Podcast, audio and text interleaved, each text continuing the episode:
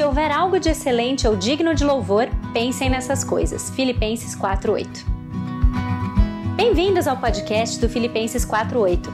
Eu sou a Naná e o meu objetivo é compartilhar sobre a palavra de Deus, que é excelente e digna de louvor, para que ela ocupe o seu e o meu pensamento e molde as nossas ações e o nosso dia a dia.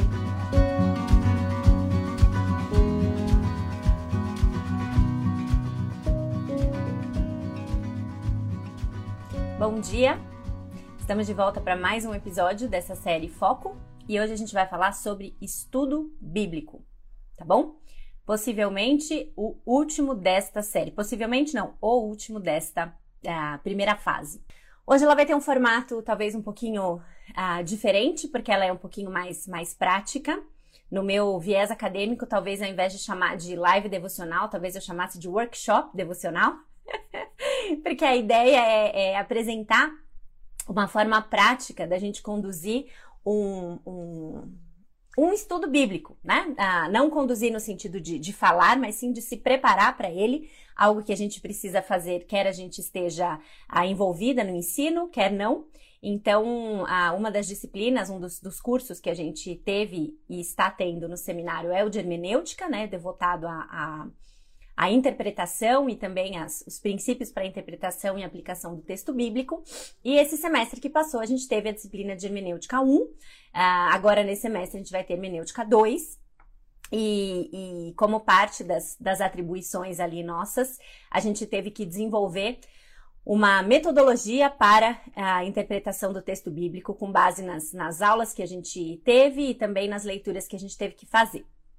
E aí eu dei uma, uma enxugada em algumas coisas nela, na, dela e criei algo aqui que eu acho que pode ser útil, acredito que pode ser útil para vocês na quando vocês forem preparar estudo bíblico. Não encararia todas as etapas que eu vou apresentar aqui como algo que deve ser feito todos os dias ah, em todo devocional que você fizer. Inclusive, já existem grandes locais aí, grandes.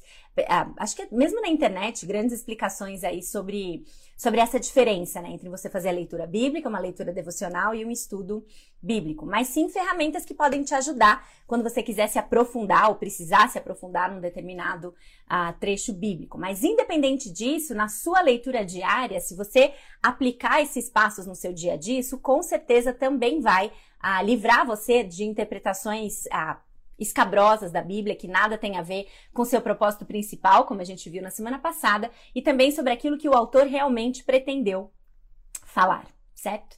Então, assim, sem mais delongas, hoje eu tô aqui animada, acordei objetiva, tô cheia de coisa aqui. Acho que a gente já pode começar. Ah, eu queria só. Deixa eu ver se tá tudo aqui. Não, tá tudo aqui. Eu vou mostrar bastante, bastante coisa aí para vocês. E eu queria começar dizendo que no final de hoje eu vou disponibilizar para vocês um roteirinho de interpretação e aplicação do texto bíblico, que está transformado aí em PDF, algo que você pode salvar com você, imprimir quando precisar usar, que é exatamente o que eu vou apresentar aqui e depois aplicar em um texto da Bíblia específico, para a gente ver como isso realmente vai na prática e, e o tipo de profundidade que isso dá para nós, tá bom? Mas eu vou disponibilizar isso. Vocês sabem que aqui no Instagram não tem como mandar anexo, né? É só o que falta para o Instagram ficar complexo, é completo e a gente fala, bom, então esse roteiro está aqui no arquivo anexo. E aí eu anexo um, um, um arquivo aí, vocês conseguem baixar e tá tudo certo. Mas, como não dá para fazer isso, é, e eu tive alguns problemas quando tentei disponibilizar por e-mail, porque às vezes as pessoas sem querer digitam o e-mail errado, ou então Hotmail, Gmail tem muito problema para receber esse tipo de e-mail que a gente precisa preencher em uma página para para chegar.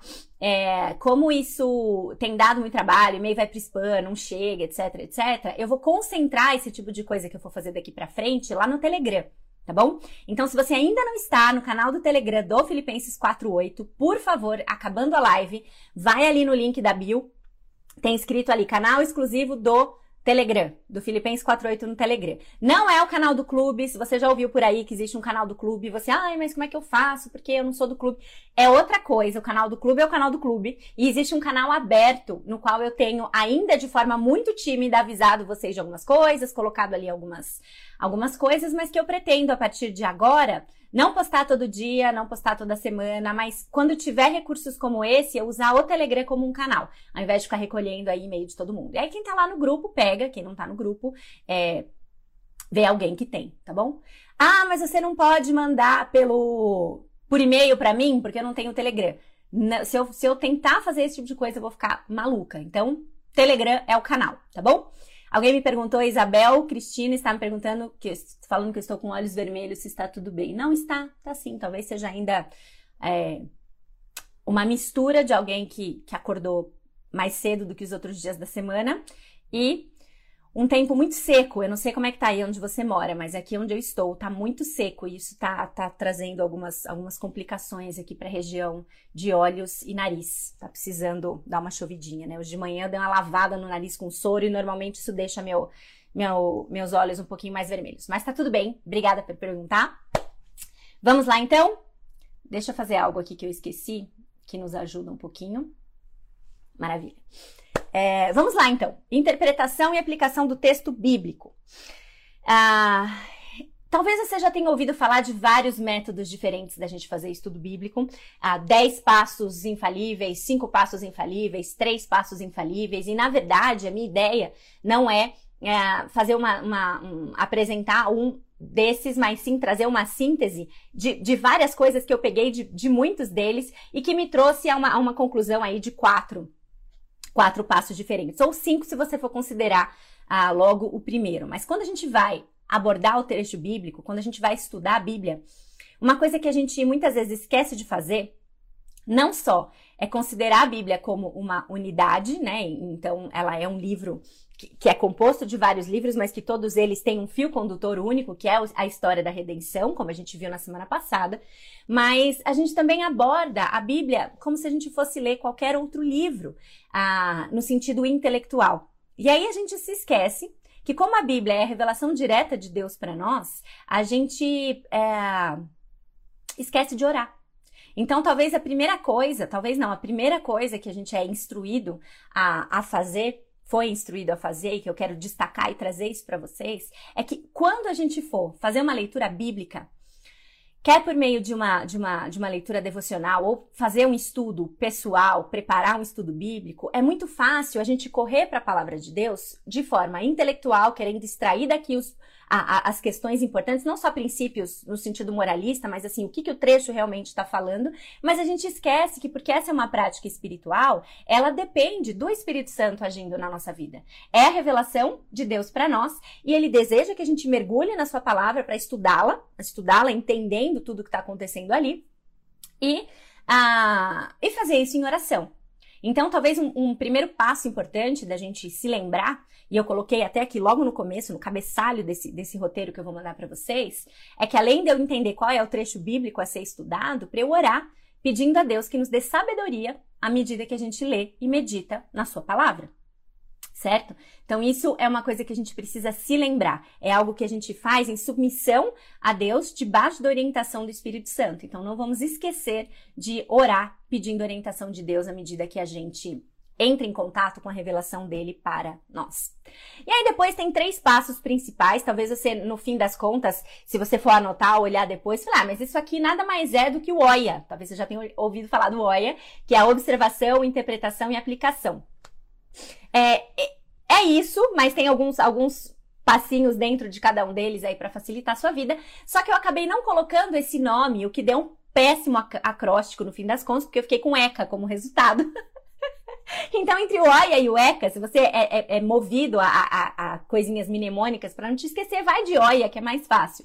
Mas eu preferi o ECA pelas próprias palavrinhas e, e, e acho que tem mais a ver com aquilo que a gente vai fazer em cada uma delas, tá bom? E a primeira delas, que seria a observação, eu coloquei o E como exploração. O que, que a gente precisa fazer num primeiro momento de contato com o trecho bíblico? Explorar esse trecho entendê-lo com cuidado e, e sim captar, observar algumas coisas que são importantes para a interpretação dele de uma forma mais ampla. Então, o que, que eu coloquei aqui como exploração? Para a gente ler o trecho atentamente, se possível, ler o trecho em mais de uma versão da Bíblia, e isso hoje, felizmente, tem sido cada vez mais possível, principalmente por causa dos aplicativos que nós temos na internet, na, nos celulares, que tem a Bíblia em várias versões. Então você não precisa mais ter duas, três, quatro Bíblias em casa. Você tem uma Se você tem um aplicativo do celular e você lê um trecho na NVI, você vai lá e lê na NVT, ou você lê na Nova Almeida atualizada, ou qualquer uma dessas que você ah, escolher. Né? E por que, que é importante a gente ler em mais de uma versão da Bíblia? Porque acho que isso amplia o nosso olhar e o nosso entendimento sobre o mesmo texto, porque vão ter algumas palavras que estão escritas de forma diferentes, mantendo o sentido original do texto, mas essas palavras diferentes muitas vezes nos dão perspectiva. O exemplo que me veio na cabeça aqui agora é o, é trecho de João 10, 10, que dependendo da versão que você for ler, vai estar escrito: é, o ladrão vem para matar, roubar e destruir, mas eu vim para que tenham vida e a tenham em abundância. Se você for olhar em outra versão, é que agora eu não lembro de cabeça qual versão é qual, tá, gente? Mas dependendo da versão que você for, João 10, 10 está escrito: Eu vim para que tenham vida e a tenham plenamente. Então, é, o sentido da vida abundante, se em algum momento você fica, mas o que quer dizer vida abundante? São muitos dias? É, é, é o que? É farra? É o que? E aí, uma outra versão já te traz um pouquinho de clarificação sobre esse, sobre esse termo. Eu vim para que tenham vida e a tenham plenamente. Uma vida plena, uma vida abundante, do qual nada falta, porque Jesus é tudo que a gente precisa, né? Assim, não fazendo uma interpretação super aprofundada aqui, mas assim, é nesse sentido que a vida abundante, a vida plena, está, uh, tá empregada ali, né? Então, lê o trecho com atenção, se possível, em mais de uma versão da Bíblia, que a gente já tem rapidinho uma, uma Uh, um motivo pelo qual isso, isso se torna relevante. E aí, nessa fase de exploração, vai anotando ou registrando termos que você não conhece, e fazendo assim um primeiro reconhecimento do trecho, uma primeira exploração. E aí o que, que significa? Para isso, para essa exploração, a gente vai ter que sair daquele, daqueles dois versículos que a gente escolheu estudar, cinco versículos, um capítulo, não sei como foi, né? Mas a gente tem que sair um pouquinho disso para começar a olhar pro entorno. Lembra que a gente corre um risco muito grande de cometer gafes horrorosas se a gente realmente pega aquele texto, olha só para aquele texto e tenta entender o que, que aquele texto quer dizer para mim naquele momento, sem se preocupar com nada mais do que está acontecendo em volta, né? Então, o que, que a gente faz numa fase de exploração? Além da gente ler atentamente, mais de uma versão, anota e registra textos. Ah, termos desconhecidos, o que, que eu preciso entender daquele trecho que eu escolhi para ler? Quem está escrevendo? Se eu sei, alguns autores são anônimos, isso também é uma informação para nós na Bíblia, né? A gente não tem informação de todos, mas a grande maioria a gente sabe. Quem escreve e para quem essa pessoa, esse autor está escrevendo. A quem essa essa essa carta, a quem este livro se destinava, né? Para quem? Quem é o público dessa dessa passagem, tá? Isso é uma coisa importante da gente entender. E daqui a pouco, com eu peguei um exemplo que acho que torna essas coisas um pouquinho mais, mais práticas e do quanto elas vão fazendo diferença à medida que a gente vai entendendo esse contexto, que a gente vai explorando essa, essa, essas coisas do texto. Uma outra coisa, como que essa passagem que eu tô lendo se encaixa no livro em que ela faz parte e como que esse livro se encaixa no testamento que ele faz parte. Lembra daquela questão do fio condutor, de, de, de, uma, de uma história só, de uma coisa só. Então eu preciso ter um pouquinho de perspectiva para entender. Isso aqui que tá aqui. Ele tá aqui porque qual é o contexto disso no livro e qual é o contexto desse livro no testamento? Qual é o propósito desse livro ali, tá? Tá calor aqui, tá seco e calor agora. É, outra coisa para explorar. Quem são os personagens? Se é que existem, né? Não é, não é uma coisa importante da gente ver e, e para você fazer um bom uso desse roteiro que eu vou enviar para você, é que não necessariamente todas as coisas você vai ter para todos os trechos. Primeiro, porque eu não sei que texto, que trecho você vai pegar, tá bom? E segundo, porque por quê? Porque eu não sei. Embora toda a Bíblia tenha esse fio condutor, às vezes a gente quebra uma passagem de tal forma que, que, que a gente não tem como ter todas essas coisas. E às vezes algumas cartas ou algumas, ah, alguns, alguns outros livros vão ter ah, mais de mandamentos do que de ah, ensinando sobre a vida, vida de Jesus mesmo. Então, assim, a gente precisa também ter essa perspectiva. Mas, enfim, quais são os personagens que estão envolvidos nesse trecho? Quais são as palavras-chave? Isso foi algo que me ajudou bastante. Se você se lembra, quando a gente falou sobre Filipenses 2, é, a, a forma como o nosso professor de Filipenses dividia os trechos e a, e a forma de, de, de, explicação, de exposição do trecho era baseado nas palavras-chave, o que, que elas queriam dizer e, e, e, como que isso constrói mesmo o entendimento do todo. Então, circule, grife, anote quais são as palavras-chave. qual é o gênero literário Aí você fala, não, agora, agora complicou, né? Agora eu vou precisar, agora vou precisar de uma, de uma enciclopédia, vou precisar de alguma coisa. Hoje em dia, gente, tá muito fácil a gente ter acesso, tá cada vez mais fácil a gente ter acesso a esse tipo de informação. E faz muita diferença a gente entender qual é o gênero literário que tá, que, que, que aquele trecho, ah, que aquele trecho é, né? Por quê? Quando você, lê, quando você pega um livro de poesia, gente, é muito diferente você ler poesia e você ler Machado de Assis. É muito diferente você pegar um livro técnico de, de álgebra e a leitura que você faz desse livro técnico é totalmente diferente da leitura que você faz do Inário para o culto cristão. Por quê? Porque eles são, eles são gêneros completamente diferentes, eles têm propósitos diferentes e não além disso, eles têm estruturas diferentes. Então a gente não pode esquecer que quando um livro até lembrei de uma, uma coisa. Quando um livro tem um propósito e a gente identifica qual é esse gênero literário, isso faz diferença na forma como a gente interpreta, tá? Eu tenho aqui até. Deixa eu ver se tá fácil aqui. Talvez você já, se você tá aqui há um tempo, você já ouviu falar o quanto eu gosto desse livro aqui, que quase ninguém consegue achar, não é um livro cristão, eu uso em sala de aula. Ele tá aqui em cima da minha mesa porque eu usei semana passada. Esse livro Oscar e a Senhora Rosa é um livro que foi escrito por um filósofo francês. Ah, e ele é um livro escrito em forma de cartas. É a carta que o menininho, que é o Oscar, que tem câncer, escreve para Deus, falando sobre a sua vida e questionando sobre a sua, sobre toda a sua situação. E como ele é um livro escrito em formato de cartas, é, a gente espera uma estrutura dele que é diferente de uma narrativa, porque ele está conversando com alguém. Então, a linha de raciocínio dele é diferente, a forma como ele se apresenta em cada capítulo, em cada carta é diferente. E isso faz diferença. Eu, eu lembrei da questão da carta, porque a Bíblia é um livro que contém livros cujo gênero literário são cartas. E se a gente não entende isso, a gente tende a, a ficar confuso. Ah, por que, que toda hora tem esse aqui, Paulo, apóstolo de não sei quem, manda o ósculo santo para não sei quem? Porque é uma carta. E a carta tem essa estrutura. Então a gente precisa entender isso também, que vai fazer bastante diferença na nossa vida. No clube a gente está estudando Esther, e Esther é um livro que é uma narrativa. E como narrativa, o livro de Esther livro bíblico de Esther, né? É, ele tem todas as características que uma narrativa tem que ter. Ele apresenta os personagens, ele começa o livro apresentando o cenário, depois ele introduz os personagens, depois ele introduz a trama, depois ele vai levando você a chegar no, no clímax, no auge da história, e depois tem toda a resolução, tem o vilão, o vilão é, é banido. Quer dizer, tudo isso é uma história real, mas ela foi construída sob uma forma de narrativa que teve exatamente esse objetivo. Se o autor de Esther quisesse mandar uma carta para o povo judeu para explicar como a coisa aconteceu, a estrutura do livro de Esther seria diferente. Então a gente precisa entender esse gênero literário, sim, não saber assim absolutamente tudo intelectualmente sobre, tá? Embora é legal a gente se aprofundar nisso, mas minimamente saber que aquilo é literatura de sabedoria, que aquilo é história, que aquilo é profecia, que aquilo é uma carta. Isso ajuda a gente a entender o trecho, tá? E uma última coisa importante, o local e época. Um pouquinho de informação sobre contexto histórico e cultural, tá bom?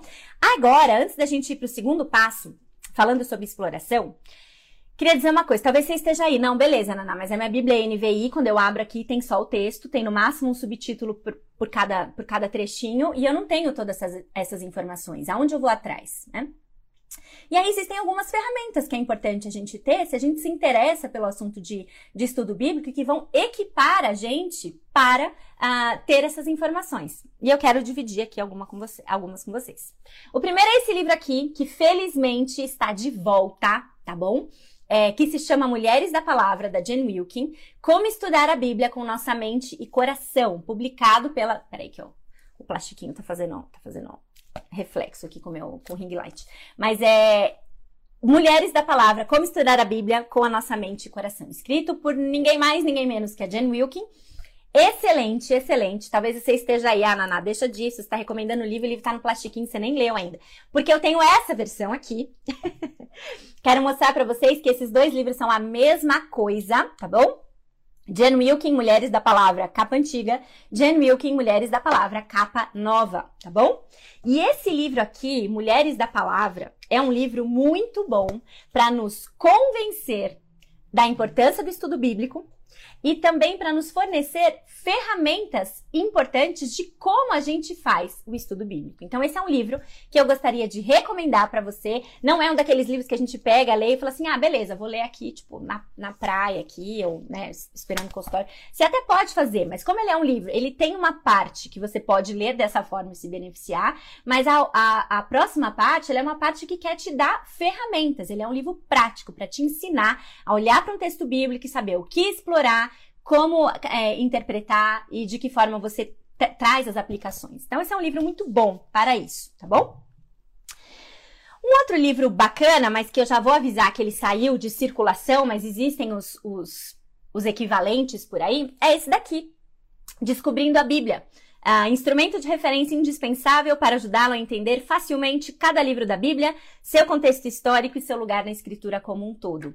Esse livro é publicado pela editora Candeia. Eu não me lembro qual foi a série que eu indiquei, acho que foi na, na, série de contentamento, que eu indiquei esse livro, muita gente foi atrás e todo mundo ficou bravo comigo, porque esse livro não existe mais por aí para vender.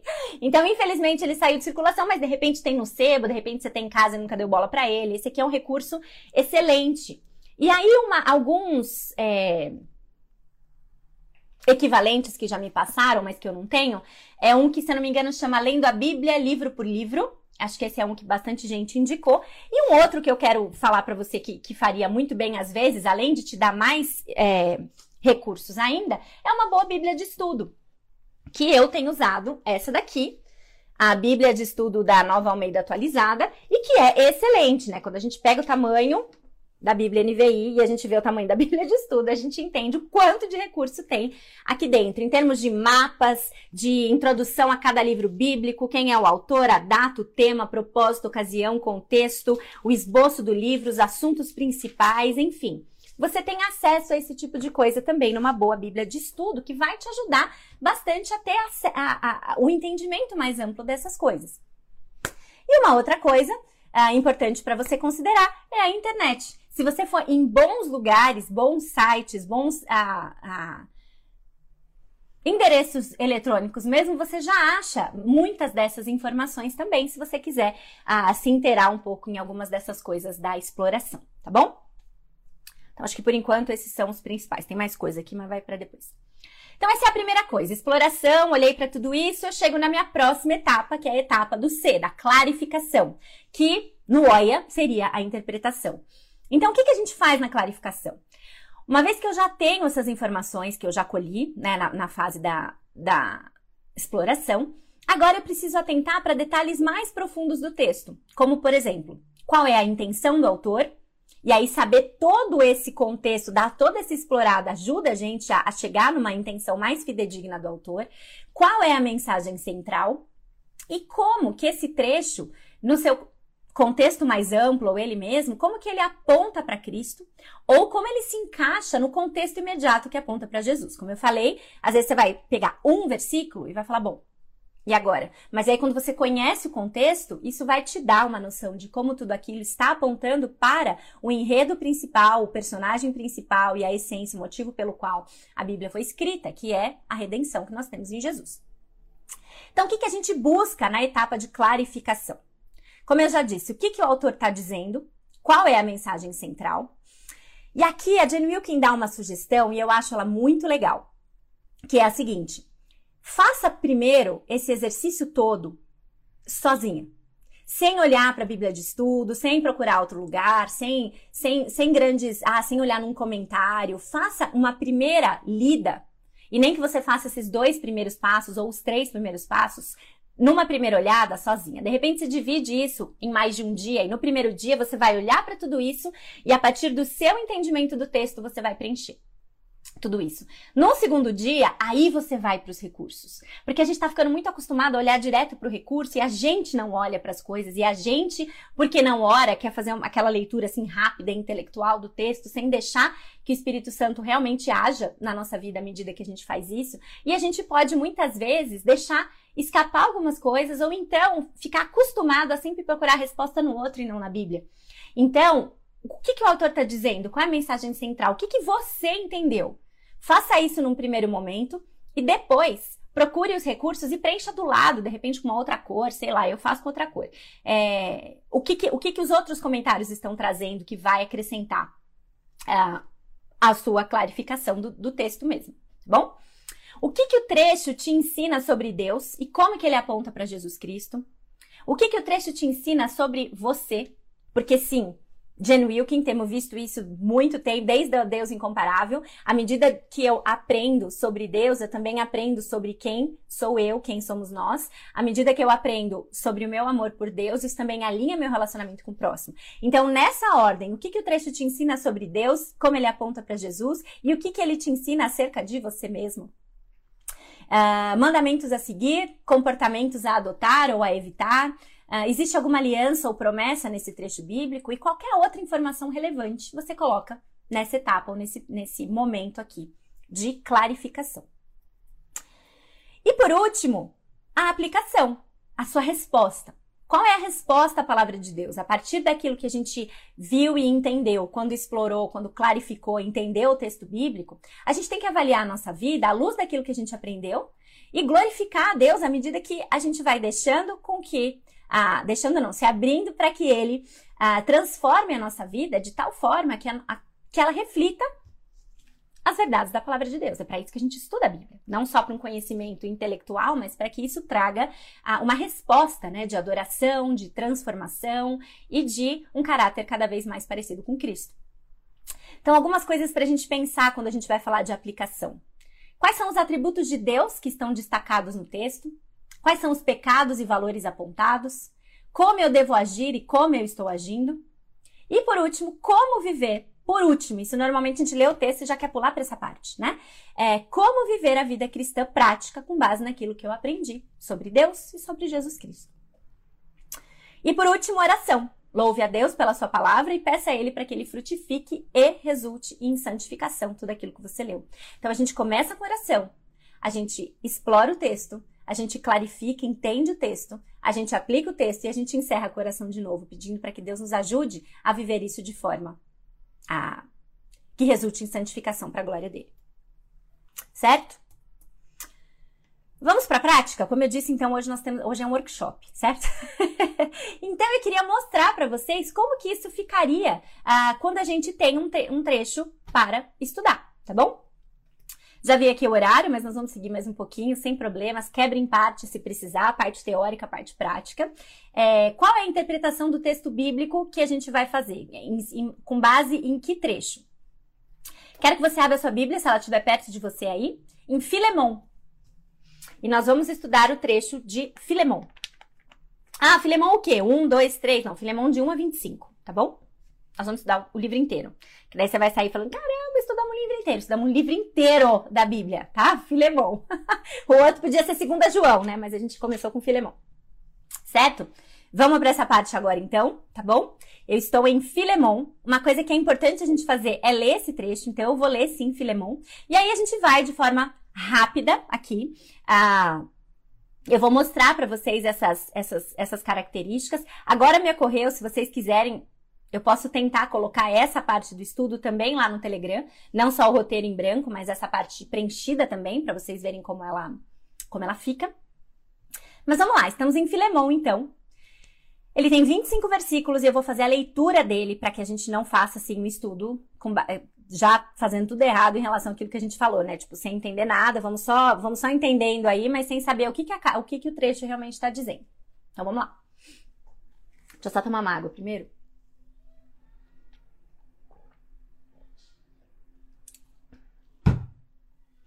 Muito bem, estamos em Filemão, capítulo 1, porque só tem um. Versículo 1 diz o seguinte: Paulo, prisioneiro de Cristo Jesus, e o irmão Timóteo, a você, Filemão, nosso amado cooperador, a irmã Áfia, a Arquipo, nosso companheiro de lutas, e a igreja que se reúne com você em sua casa. A vocês, graça e paz da parte de Deus, nosso Pai, e do Senhor Jesus Cristo. Sempre dou graças a meu Deus, lembrando-me de vocês nas minhas orações, porque ouço falar da sua fé no Senhor Jesus e do seu amor por todos os santos. Oro para que a comunhão que procede da sua fé seja eficaz no pleno conhecimento de todo o bem que temos em Cristo. Seu amor me tem dado grande alegria e consolação, porque você, irmão, tem reanimado o coração dos santos. Por isso mesmo, uh, por isso, mesmo tendo em Cristo plena liberdade para mandar que você cumpra o seu dever, prefiro fazer um apelo com base no amor. Eu, Paulo, já velho e agora também prisioneiro de Cristo Jesus, apelo em favor do meu filho Onésimo, que gerei enquanto estava preso. Ele antes lhe era inútil, mas agora é útil, tanto para você quanto para mim. Mando-o de volta a você, como se fosse o meu próprio coração. Gostaria de mantê-lo comigo para que me ajudasse em seu lugar enquanto estou preso por causa do Evangelho. Mas não quis fazer nada sem a sua permissão, para que qualquer favor que você fizer seja espontâneo e não forçado. Talvez ele tenha sido separado de você por algum tempo, para que você o tivesse de volta para sempre. Não mais como escravo, mas acima de escravo, como irmão amado. Para mim, ele é um irmão muito amado e ainda mais para você, tanto como pessoa quanto como cristão. Assim, se você me considera companheiro na fé, receba-o como se estivesse recebendo a mim. Se ele prejudicou em algo ou lhe deve alguma coisa, ponha na minha conta. Eu, Paulo, escrevo de próprio punho. Eu pagarei. Para não dizer que você me deve a própria vida. Sim, irmão, eu gostaria de receber de você algum benefício por estarmos no Senhor. Reanime meu coração em Cristo. Escrevo-lhe certo de que você me obedecerá, sabendo que fará ainda mais do que lhe peço. Além disso, prepare-me um aposento, porque graças às suas orações espero poder ser restituído a vocês. Epáfras, meu companheiro de prisão por causa de Cristo Jesus, envia-lhe saudações, assim como também Marcos, Aristarco, Demas e Lucas, meus cooperadores. A graça do Senhor Jesus Cristo seja com o espírito de todos vocês. Esse é o trecho. E agora me ocorreu uma coisa. Eu vou fazer diferente. eu vou fazer diferente. Como eu falei que é um workshop, e que a gente seria legal mesmo a gente ter uma parte da apresentação do método de estudo bíblico e depois também da parte prática, a gente vai deixar a parte prática do entendimento e aplicação de Filemão para a próxima semana. E aí o que a gente vai fazer é o seguinte: você vai fazer também e a gente vai discutir em aula. certo? Eu acho que isso pode ser um bom exercício para todo mundo, porque aí a gente pode, inclusive, vocês vão poder comparar aquilo que vocês trouxeram. Eu posso até deixar os comentários abertos, vocês podem trazer as perspectivas de vocês em relação a isso. Então a gente vai fazer dessa forma. Gostei, gostei. Tava lendo aqui, pensei, falei, puxa, mas eu vou apresentar, mas e aí? Quando, e, e quando que a gente vai ter a oportunidade de, né? Então é o seguinte, terminando esta live, que a gente vai terminar agora, você vai lá pro Telegram, você entra no Telegram, na verdade não tá lá ainda, mas vai estar assim muito rápido, tá? É, eu vou disponibilizar esse roteiro para vocês, e aí pra próxima quarta-feira vocês trazem o roteiro, certo? A Betânia já gostou, gostei, Betânia. Vocês trazem um roteiro na próxima quarta-feira com o seu estudo pessoal de Filemão preenchido, tá bom? E aí a gente vai conversar sobre isso. A gente vai fazer um estudo de Filemão todo mundo junto. Combinado?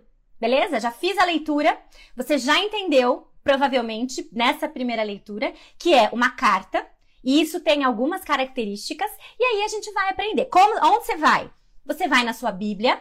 Você vai ler a sua Bíblia numa versão, você vai ler sua Bíblia em outra versão. Se você quiser ler numa terceira, você vai ler numa terceira.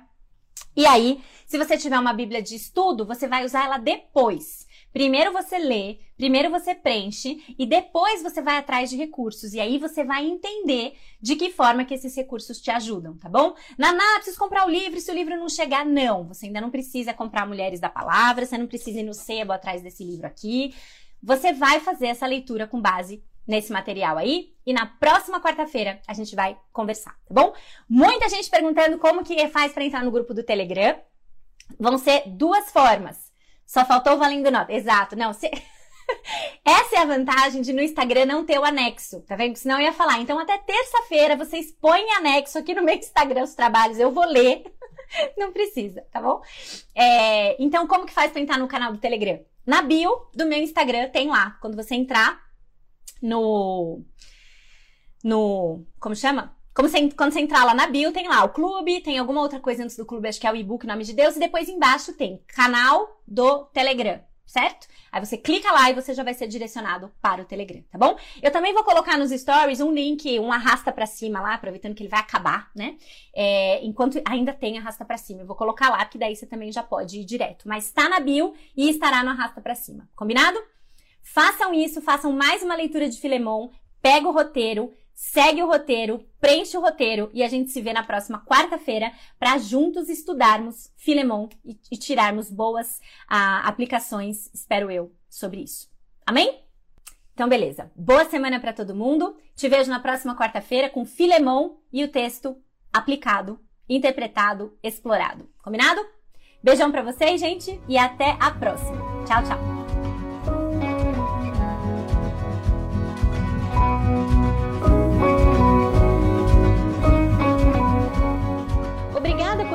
O podcast do Filipenses 48.